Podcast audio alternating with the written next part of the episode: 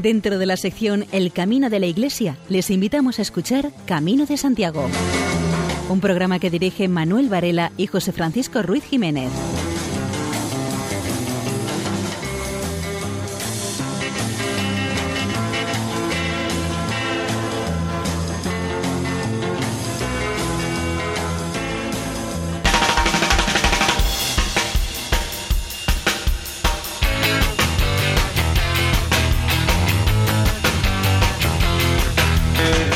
Oyentes, les damos la bienvenida a un nuevo programa de Camino de Santiago en la sintonía de Radio María. Un saludo de Manuel Varela, José Francisco Ruiz Jiménez y desde el control de sonido Luis Galvez.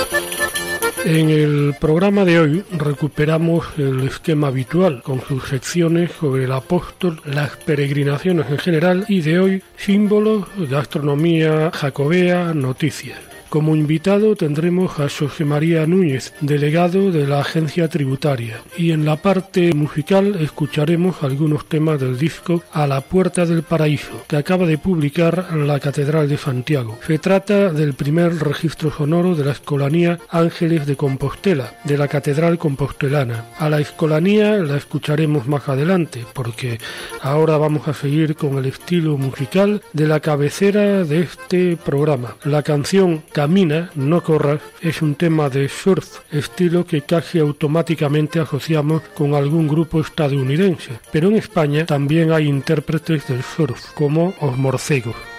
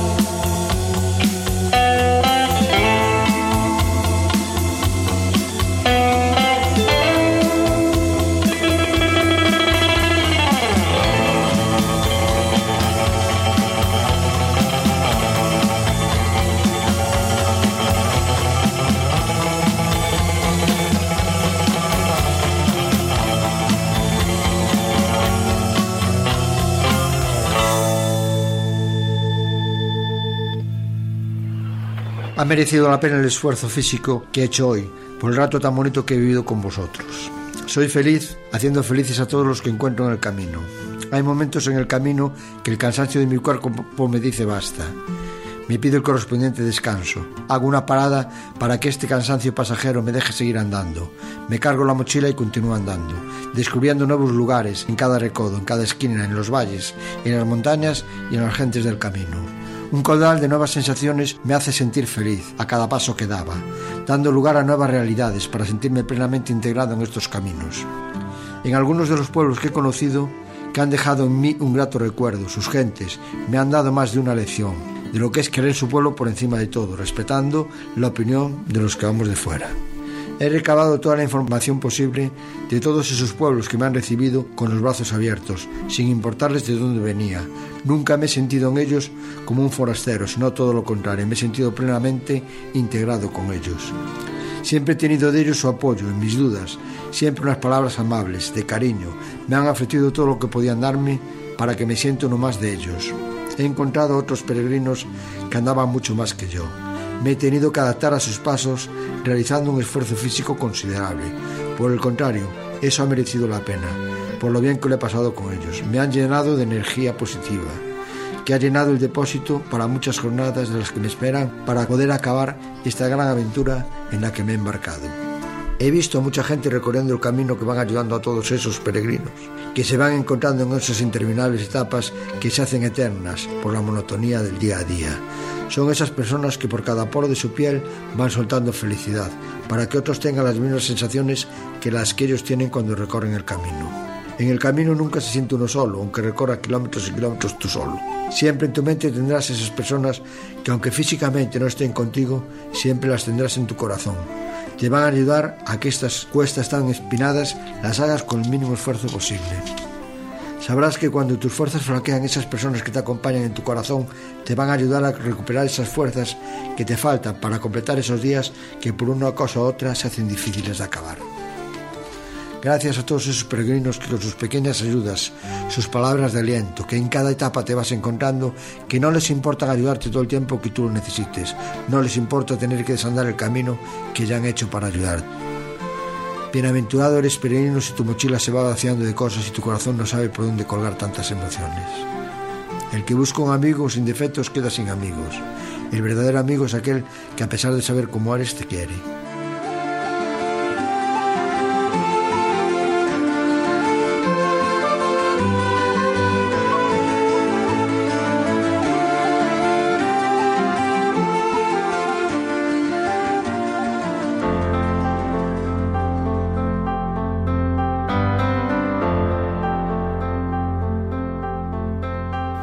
En la estacada me dejas, santo de la barba dorada, pues siempre tan amado, al celebrar tu memoria, Señor Santiago, las selvas conmoviera. Santiago, testaferro desdichado, descansaba en su pazo Carlos el de Aquisgrán, santo bendito de las conchas, erguida furiosa traza caballeresca, hijo de la oscura Yafa, nuestro santo patrón, Señor Santiago, si yo fuese pescador e hiciese romería, Señor Santiago el Mayor, en tu año jacobeo, a mis buenos compañeros, cuando aquel buen padre, un caballo de nieve los cielos eléctricos cruza, en el mismo feliz día, hijo del trueno, mártir de una idea.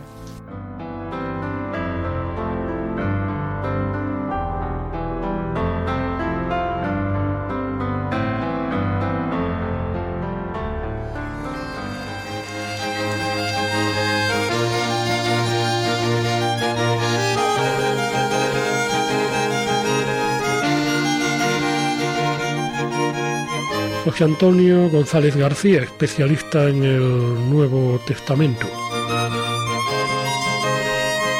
Si miramos el grupo de Jesús y lo cuantificamos, pues no es fácil, ¿no? Lo más que dice Lucas en un momento dado es que habla de 72 que los mandó a predicar.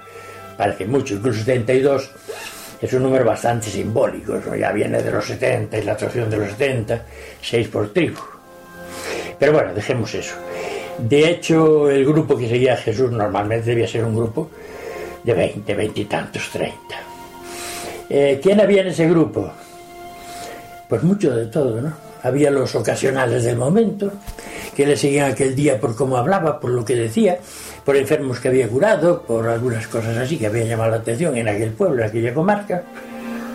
Había otros ocasionales que le seguían durante algún tiempo más, por ejemplo, si era su zona y le seguían en esa zona y, y se entusiasmaban con él, pero luego, por un motivo o por otro, por el trabajo por lo que fuera, se volvían a sus casas.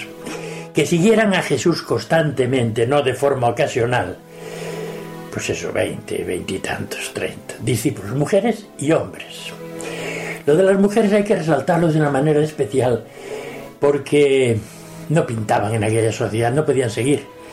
Es más, las leyes, las costumbres y las leyes concretamente, pues prohibían a un buen rabino, un hombre de, de, de saber teológico judío, le prohibían hablar con una mujer por la calle pues se cuenta como un hombre de piedad que le paró a su mujer y le debió preguntar qué hacía de comer o que le diera dinero, que el chico estaba mal. Y siguió adelante, no hizo caso. Y se cuenta que eso era llevar mujeres en el grupo. Lucas 8 habla de mujeres en el grupo. Dice que le servían con sus bienes que venían desde Galilea. Y efectivamente estaban al pie de la cruz. Le siguieron mujeres. Esto era suficiente para descalificar el grupo para que la gente bien pensante y de eso y, de las autoridades eso no vale nada. Ahora, dentro de este grupo, ocasionales, momentáneos, etcétera, había seguidores estables. Y dentro de los seguidores estables hubo un grupo de doce.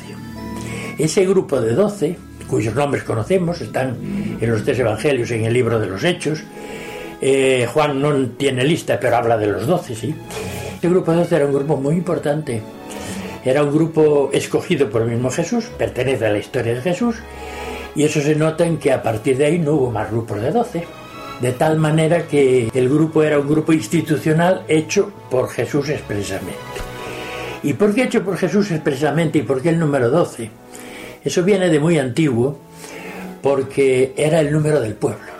O sea, desde los tiempos del Éxodo, eh, inmediatamente por el éxodo, las confederaciones de tribus se hacían con el número 6 y con el número 12. Esto era porque no había Estado, no había monarquía entonces todavía, y entonces había que servir a los intereses comunes una tribu por mes, o por dos meses si la confederación era de seis. Por eso leemos el Génesis y nos damos cuenta de que Saúl tiene 12 hijos, o sea, 12 tribus, Ismael tiene 12 hijos, 12 tribus, son confederaciones y Jacob tiene 12 hijos, o sea, 12 tribus de Israel. Entonces el número 12 quedó como el número del pueblo, representaba a todo el pueblo de Dios. Cuando Jesús elige 12, quiere hacer una representación del pueblo de Dios. Y decimos, ¿y por qué?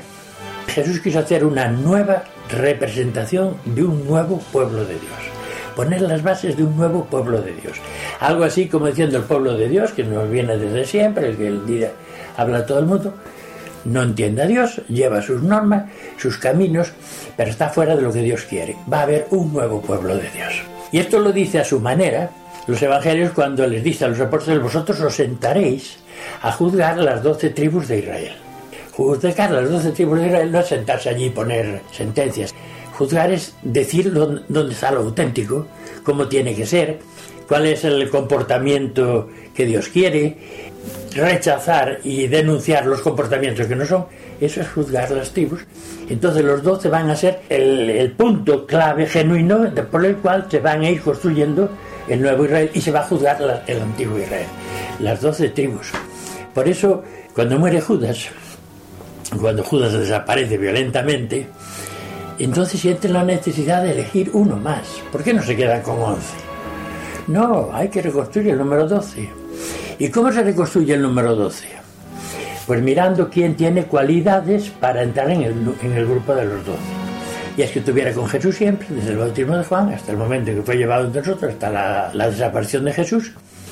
Y había dos, se presentaron dos candidatos, dice el libro de los Hechos en el capítulo 1, José Bernabé y Matías. Pero no pueden entrar los dos, porque el número 12 es el número 12, no son 13. Y entonces elige y va a entrar Matías, ¿no? Pero eh, hay, que, hay que reconstruirlo. ¿Por qué? Porque lo hizo Jesús. Pero a partir de ahí, de esa generación primera, que estuvo con Jesús y que fueron los doce, no habrá más elección de doce ya expresamente, ¿no?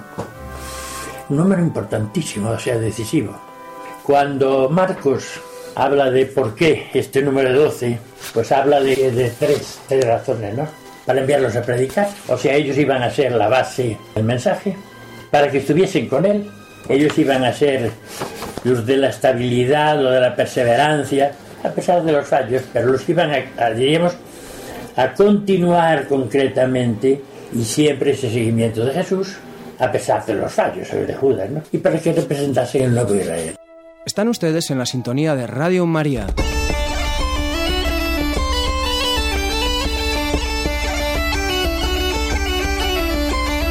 Juan Carlos Llamazares nos da nuevas indicaciones sobre lo que supone peregrinar.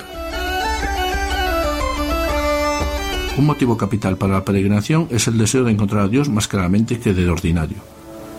Otros motivos son la súplica de deseos concretos, la esperanza de iluminación y fortalecimiento espiritual, y la confianza de ser curados en el lugar de la peregrinación. Muchos emprenden una peregrinación porque desean espiar sus pecados o los de otros, y proponerse un nuevo comienzo. Para los cristianos, todo lugar de peregrinación es también símbolo de la Jerusalén celestial, de la llegada definitiva a la casa de Dios. Cuando después de largos días de peregrinación se llega al lugar santo, recibidos por la imagen milagrosa y por los cantos típicos del lugar, se barrunta algo de lo que significa llegar para siempre. Estar para siempre en casa, descansar, estar con Dios en el lugar santo, recibido en la multitud de tantas personas que han encontrado su destino en Dios. Necesitamos la experiencia de haber llegado para ponernos en camino una y otra vez. Si consideramos las diversas expresiones de la Sagrada Escritura en las que aparece ir y caminar, descubrimos que en el uso de la palabra una comprensión muy determinada, incluso quizás una correcta teología. En primer lugar, hay muchas expresiones que manifiestan actitudes, como las que debemos caminar. Debemos caminar en la ley del Señor, ir por los caminos del Señor. En lugar de en pecado, debemos caminar en la luz. Debemos caminar en humildad ante nuestro Dios, o como dice San Pablo, en la novedad de la vida, en el amor, en la fe, en el espíritu y en la verdad, como expresa la carta de San Juan. Dios nos dice que también Él quiere caminar con los hombres. En medio de vosotros quiero caminar, quiero ser vuestro Dios y vosotros mi pueblo. Yo el Señor, vuestro Dios, que os ha sacado de Egipto para que no seáis esclavos por más tiempo. Yo rompí las varas de vuestro yugo y os dejé ir en actitud cerquida. Para los israelitas, ir acompañados por Dios era una imagen de su liberación. No solamente Dios va con nosotros y nosotros vamos con Dios. La Sagrada Escritura habla también con frecuencia de que los hombres caminan juntos. Ir con el otro es un signo de solidaridad, de estar con él.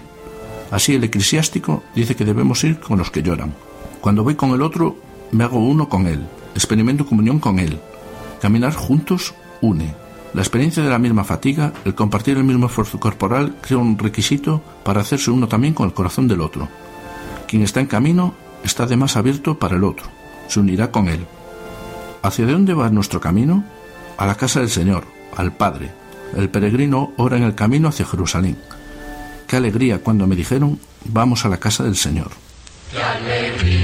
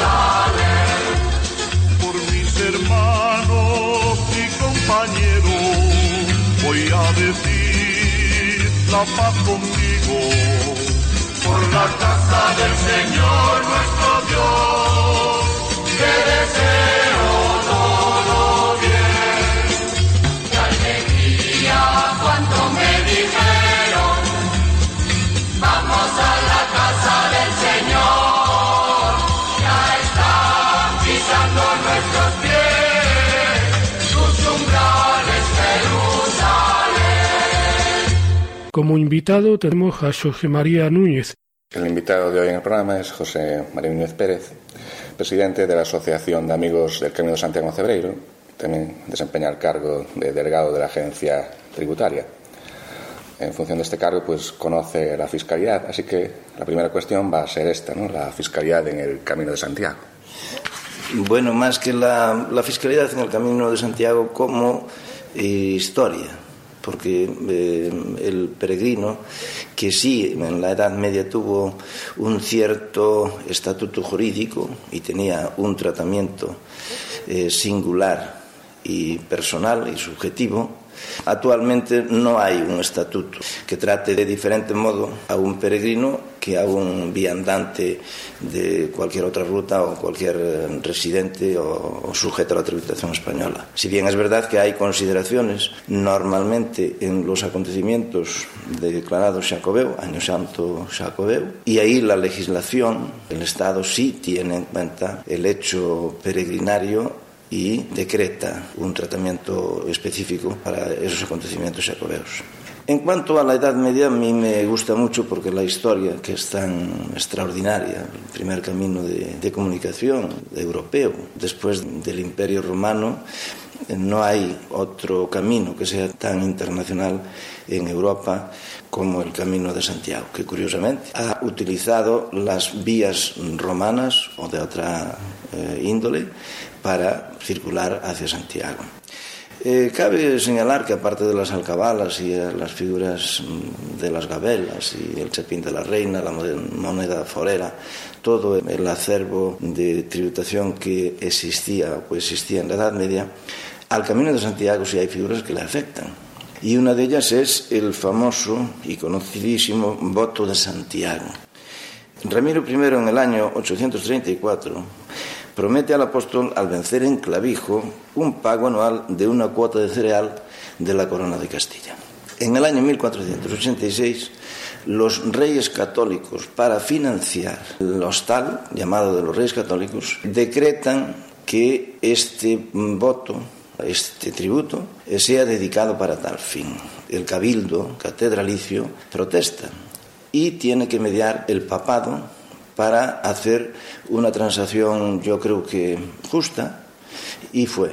Un tercio de ese voto iría efectivamente para la financiación del Hostal de los Reyes Católicos, un tercio para la capilla de música de la catedral y otro tercio para el propio cabildo. Aparte de esta figura tributaria, que es el, voto, hay otra figura tributaria que sí le afecta personal y directamente al peregrino que hace el camino, la figura del portazgo. El portazgo que no solamente es eh, para el paso de los puentes, sino también para vadear en barca cuando hay que sortear un caudal de un, del río que fuere. ¿no?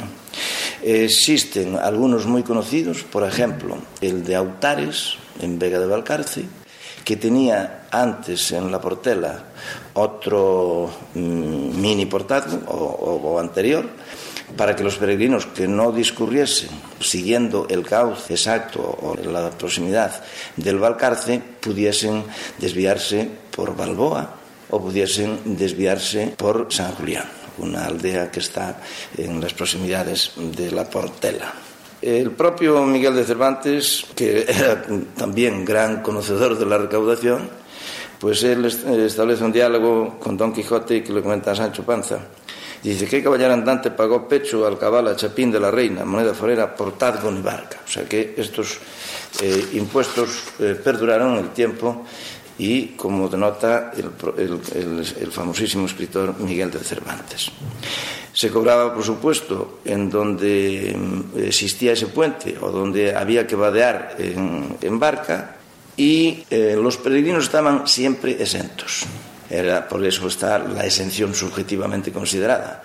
Pero a veces los portadgueros desoían esta exención y o bien por desconfiar de que fuesen peregrinos, porque podrían también ser los propios mercaderes los que invocasen esta condición.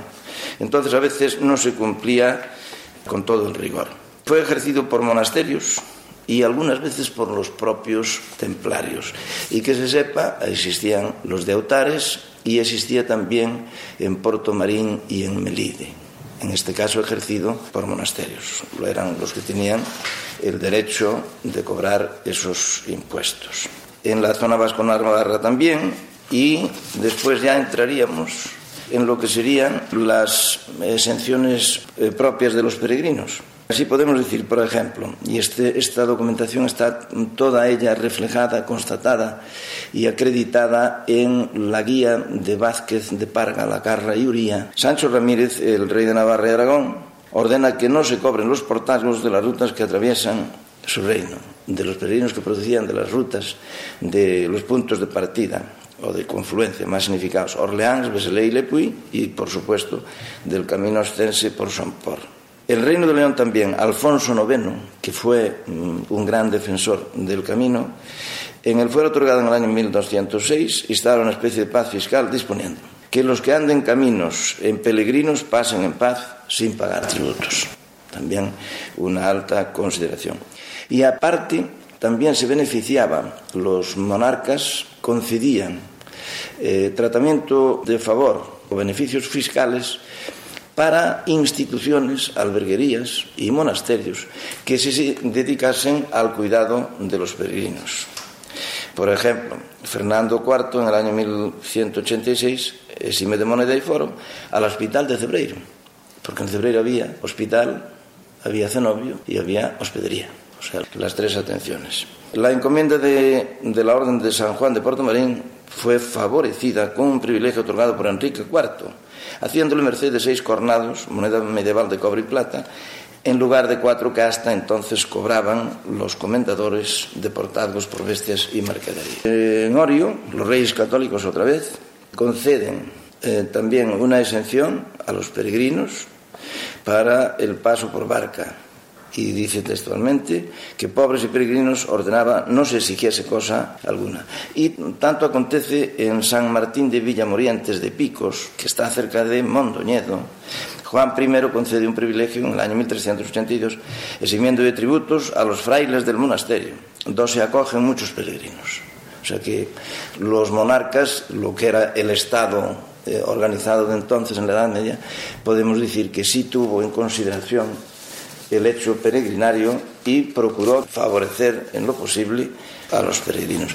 Actualmente, como decía, las leyes estatales normalmente se articula a través de las leyes de presupuestos una eh, disposición para conceder a las entidades que promocionen el camino de Santiago un descuento en el impuesto sobre la renta que sería de los gastos dedicados a esta promoción un 15% en la cuota, y también una consideración de mecenazgo prioritario para las donaciones que estas empresas hagan a un consorcio y a entidades que se encargan de la eh, promoción de actividades mm, del Camino de Santiago en esos años eh.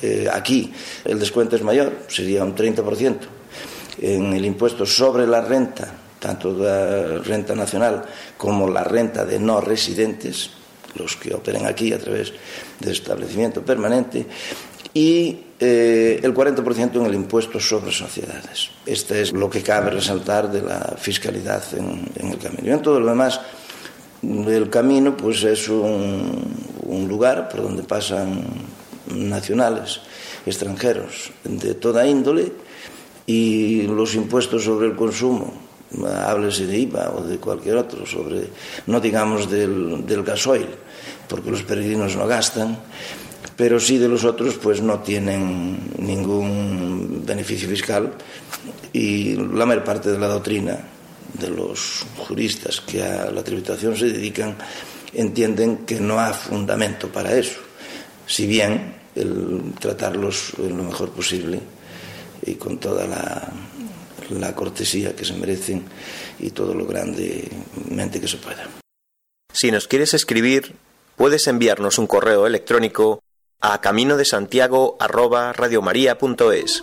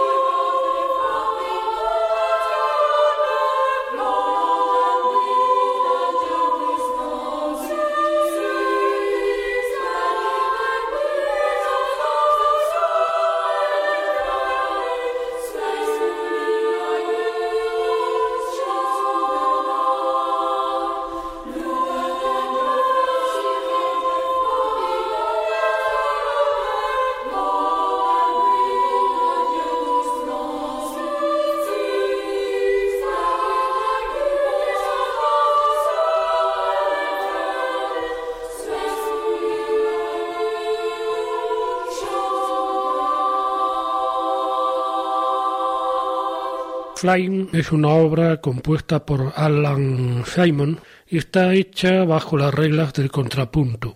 Tres melodías totalmente diferentes, pero que suenan armoniosamente cuando se cantan simultáneamente.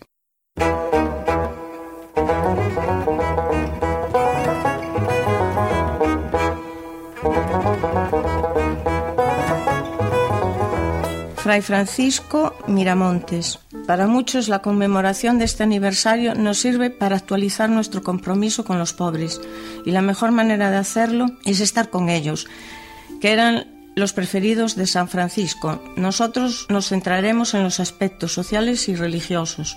No hay mejor lugar para ser franciscano que el camino, donde todos los tesoros son cargas que el peregrino desea abandonar donde la mayor seguridad es la fraternidad compartida, incluso con desconocidos. Nos consideramos llamados a ser sal y luz, pero aún más a vivir nuestra vocación como peregrinos. La peregrinación es un medio del que se sirvió Dios desde los tiempos de Abraham para recuperar la fe de su pueblo, el amor de sus hijos, lejos de las seguridades y comodidades de la vida cotidiana. El camino, el espíritu humano al trascendental, a los verdaderos valores, a lo que la verdad importa en esta vida.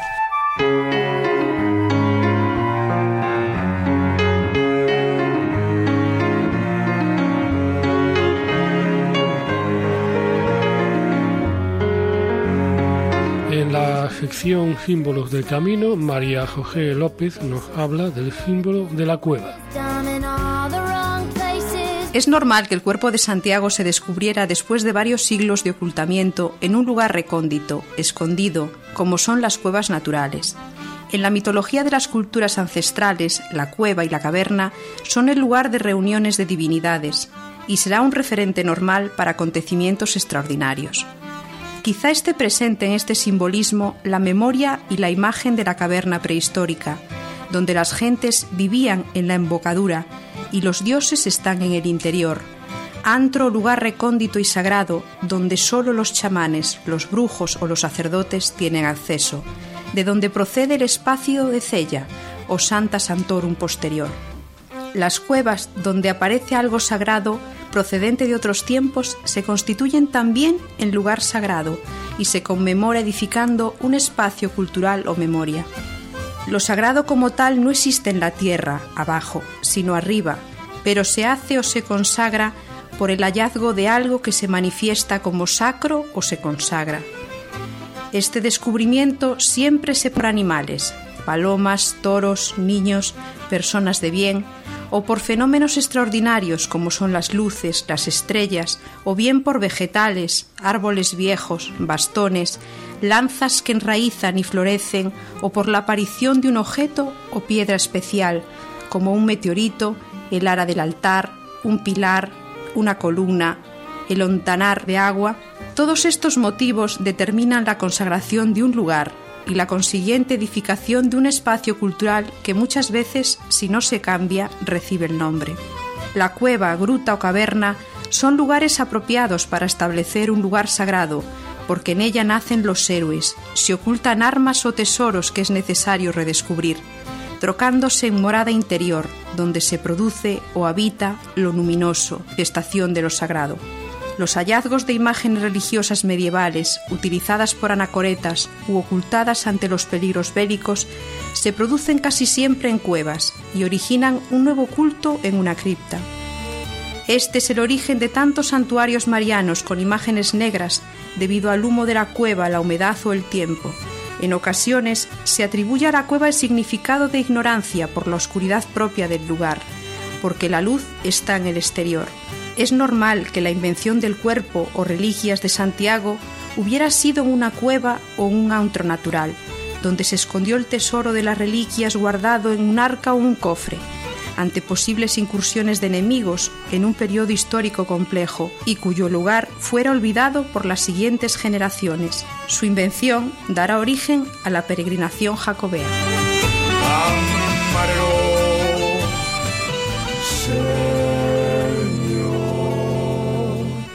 Camarero, Señor, ¿qué hay para hoy?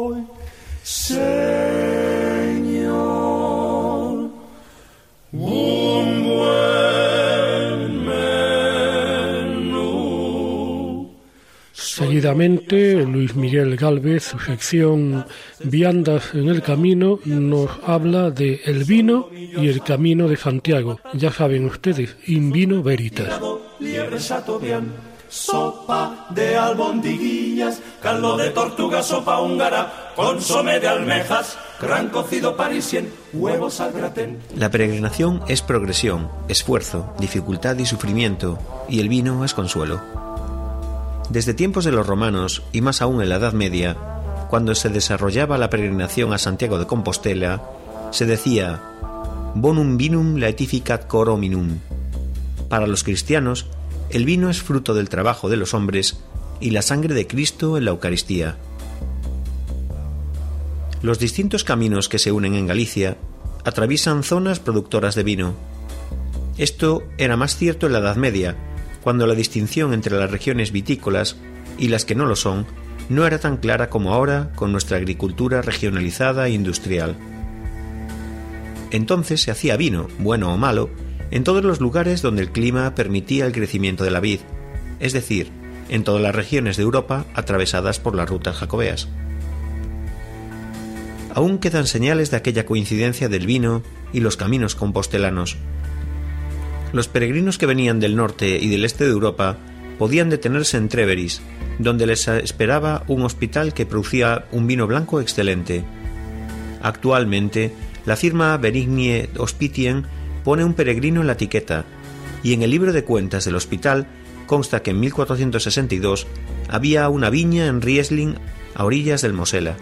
En el Palatinado, el pueblo de Bexheim produce el vino Sendero de Peregrinos, y tanto en Suiza como en Austria es fácil encontrar Jacobswein y Pilsbergwein, vino de Santiago y vino de peregrinos. Asimismo, también hay para los que beben cerveza Jacobsbier, sobre todo en Múnich. Si los peregrinos descendían del Sacro Imperio al surco de Ródano, llegaban a Borgoña, donde las etiquetas del vino delataban hoy su paso.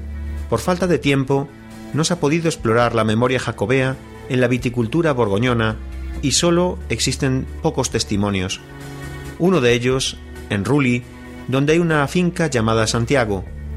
El otro en Montrachet, donde la etiqueta del vino Chevalier Montrachet, de la propiedad Lefleb, tiene cuatro conchas de peregrino en el escudo, que está custodiado por dos gallos, tal vez una alusión a la leyenda de Santo Domingo. Los peregrinos que pasaban por Aquitania tenían muchos lugares para descansar, y han quedado numerosos vestigios, desde el castillo La Cruz de Santiago, en Saint-Gest de Blade, hasta el castillo de Santiago, segundo vino de una gran cosecha de Margot, cuyo nombre viene de una parcela de viña llamada, así pasando por el Saturné, donde Chateau Romier recuerda la peregrinación, y donde Chateau Carbonier lleva en la etiqueta un grabado de un castillo sobre un fondo de concha de peregrinos. Jean-François Janouet, que es el vicepresidente de la Asociación Regional de los Amigos de Santiago de Compostela en Aquitania, negociante y propietario de viñas, ha hecho la mayor recopilación de testimonios sobre el vino y el camino de esta región de Burdeos. El castillo La Croix, en Pomerol, del cual es propietario, fue una etapa del camino, y Jean-François y su esposa han hecho allí un refugio para los peregrinos del siglo XX. Una cruz de piedra levantada en el límite de la finca recuerda el paso de peregrinos y asegura la continuidad entre el pasado, el presente y el futuro. Aquí en el siglo XX, los hospitalarios de San Juan de Jerusalén establecieron un hospicio para albergar a los que iban hacia Galicia. El edificio lamentablemente fue destruido. La tradición hospitalaria se conserva en los hospitalarios de Pomerol, que con el impulso de Jean-François Janet se esfuerzan en dar a conocer este vino. Estos caballeros, que han sucedido a los hospitalarios, tienen bordada en el hábito la cruz de Malta y la concha. Siguiendo su camino, viendo las cumbres cuando hacía buen tiempo, los peregrinos llegaban a la viña de Madirán. Parece que contribuyeron a la buena reputación de este vino, porque en 1975 la bodega cooperativa de Curseis les dedicó una cuba en recuerdo a los peregrinos de Santiago de Compostela que desde el siglo XII han llevado lejos la fama del vino de Madirán. Están ustedes en la sintonía de Radio María. La Escolanía Ángeles de Compostela interpreta el archiconocido himno eucarístico Tantum Ergo. El autor de esta obra, Juan Antonio Moreno Fuentes, nacido en Arenas de San Pedro, Ávila, fue alumno de Otaño y Prieto, maestro de capilla de las catedrales de Mallorca, Granada, Guadix y Lugo.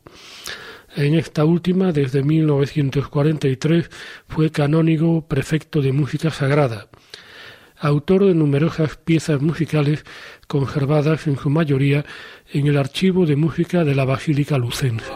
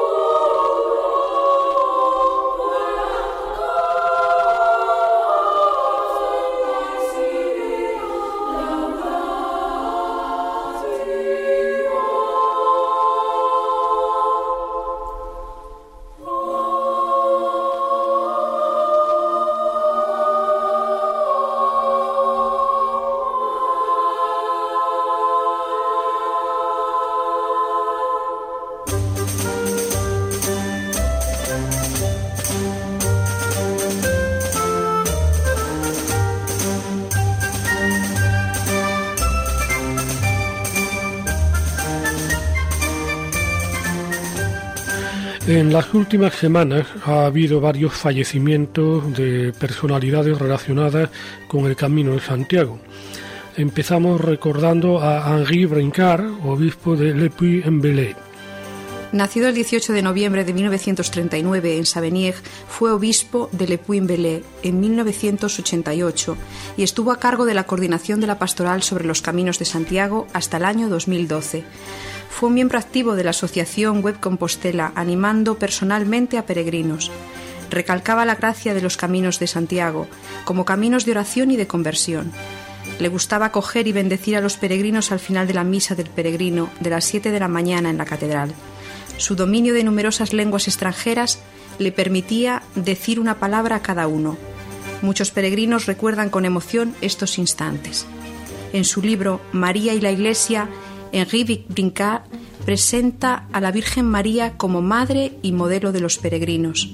María acompaña a cada fiel en su paso interior hacia el Padre. Más allá del paso concreto, somos invitados a andar con María hacia el que viene. Henri Brincard pedía la intercesión de la Virgen para que protegiese a los peregrinos que hacen el camino de Santiago. El Parlamento de la Comunidad Autónoma de Navarra lamentó hace unas semanas la pérdida de una de sus diputadas, María Victoria Arraiza. Y en la parroquia de San Miguel de Pamplona, el padre Juan Manuel Apesteguía, abad del monasterio de Leire, hacía en el funeral una homilía de la que extractamos una parte. María Victoria ha querido creer y aceptar el amor de Dios. Para todos sus amigos creyentes es muy consolador el saberlo. María Victoria ha luchado para alargar su vida. Así lo debía hacer. Pero el esfuerzo de esa dura batalla no le ha obcecado. A la par que luchaba, ha sabido acoger a Dios, que le tendía su mano ofreciéndole su amistad y una nueva vida. Y ha recibido los sacramentos con tiempo, con lucidez, para abrirse a la paz que da el perdón de Dios y fortalece con la esperanza a la que Cristo nos invita.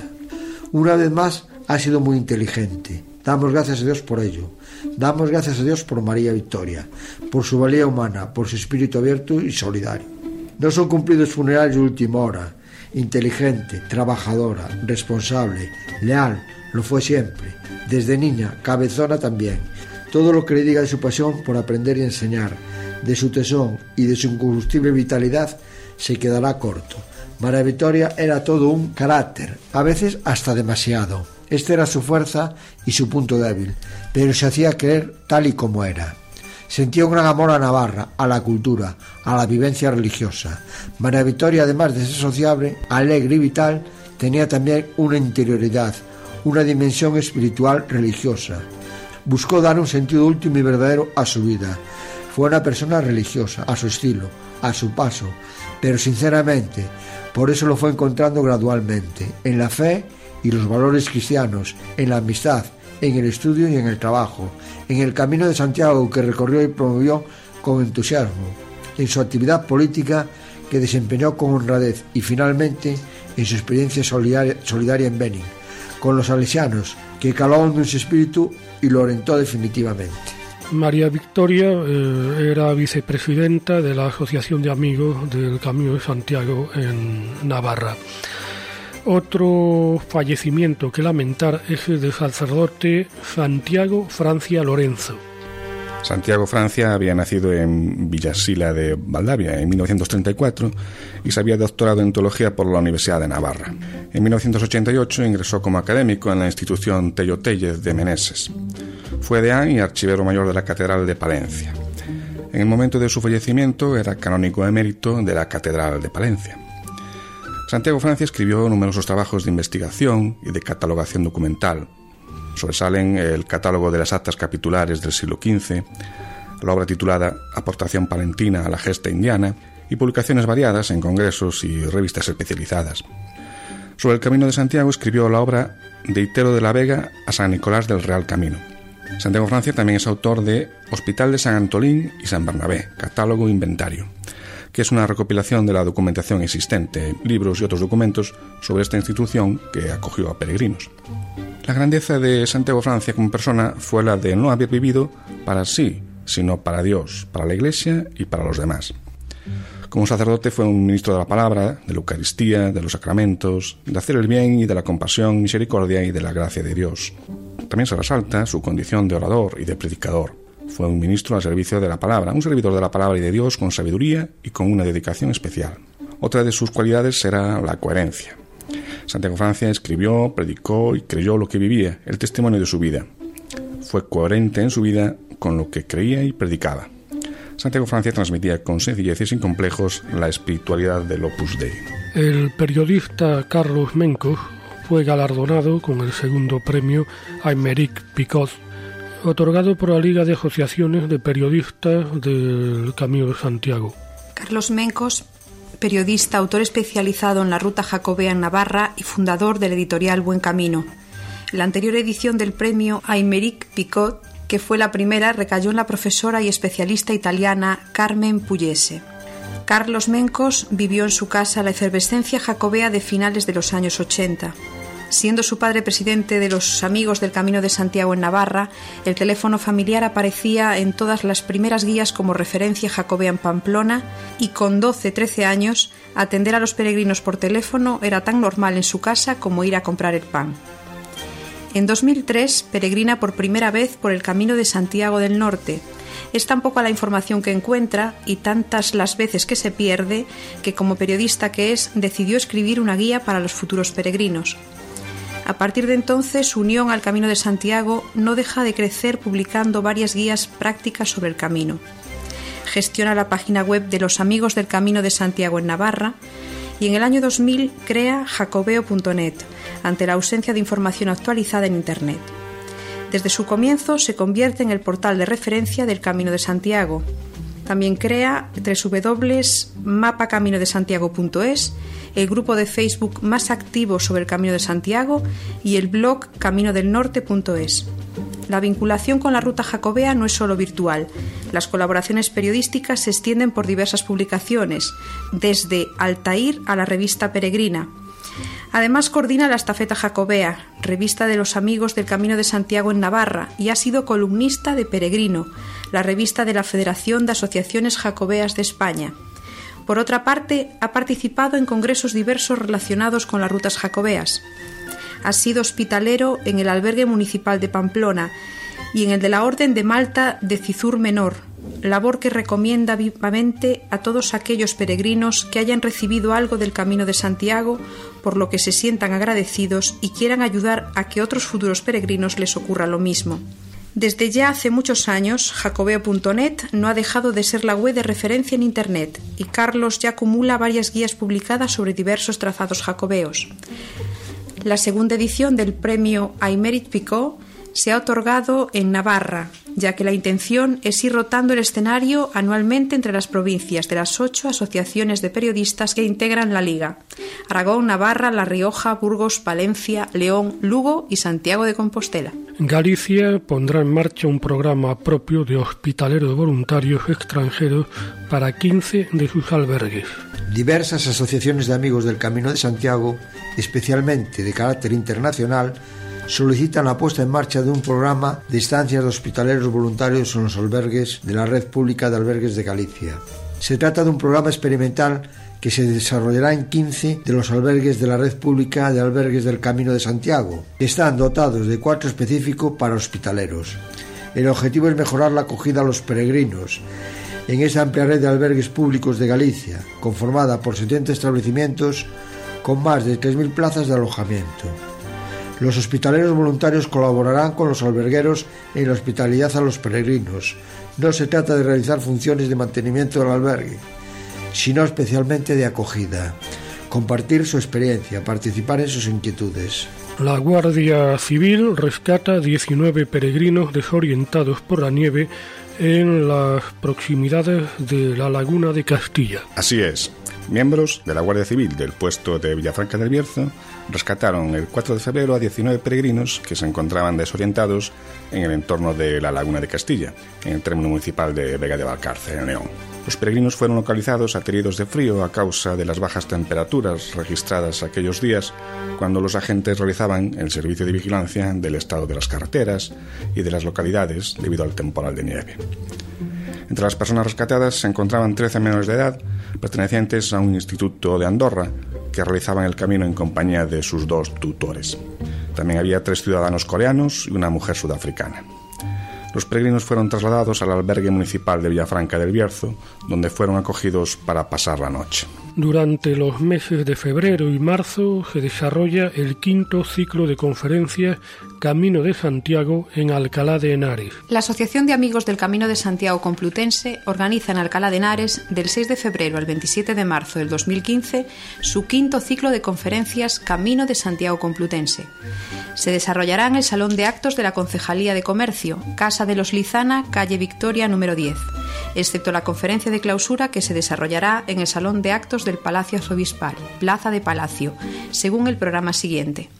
Viernes 27 de febrero, El Camino Real de Guadalupe, por Antonio Dávila Montero. Viernes 6 de marzo, El Camino de Santiago y la Caballería Española, por Enrique Domínguez Martínez Campos. Viernes 13 de marzo, Los Monasterios Jerónimos y los Caminos de Santiago, por Pilar Chías y Tomás Abad Balboa. Viernes 20 de marzo, Los Patronos de España, de los Santos Niños a Santiago, por Miguel Ángel López Roldán. Y por último, el viernes 28 de marzo, Santiago y los santiaguistas en España, por Miguel Marchamalo Maín.